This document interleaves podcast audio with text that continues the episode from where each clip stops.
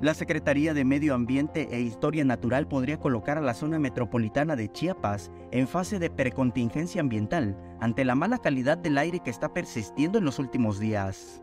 Desafortunadamente, eh, entre el 21 22 de abril empezamos a tener niveles altos. Este, el día de ayer nuevamente tuvimos concentraciones elevadas y desafortunadamente el día de hoy volvemos a tener, eh, este es creo que el día de hoy es un día que hemos estado con todo el día casi con mala calidad del aire, entonces eh, muy posiblemente vamos a reunirnos con el Comité de Contingencias Ambientales y vamos a, eh, con el apoyo de ellos vamos a tomar algunas determinaciones y muy posiblemente lancemos lo que es una precontingencia ambiental para la zona metropolitana.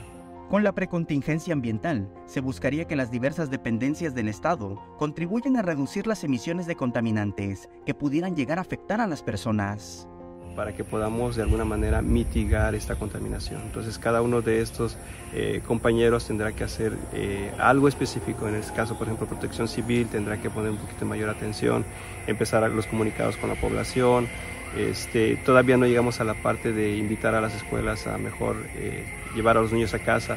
Esto ya sucede a, partir de la contingencia ambiental. La Secretaría de Medio Ambiente cuenta con una estación de monitoreo que permite conocer la concentración de contaminantes por medio de cinco equipos que miden las partículas menores a 2.5 micras, otro de monóxido de carbono, de dióxido de azufre, dióxido de nitrógeno y uno de ozono, que pueden dañar a la población y el ecosistema. Estos pueden ser eh, partículas de, de, una quema, este, puede ser polen, eh, puede ser polvo, eh, de alguna manera las partículas que emiten los, los, vehículos, este, pues los volcanes también generan estas partículas.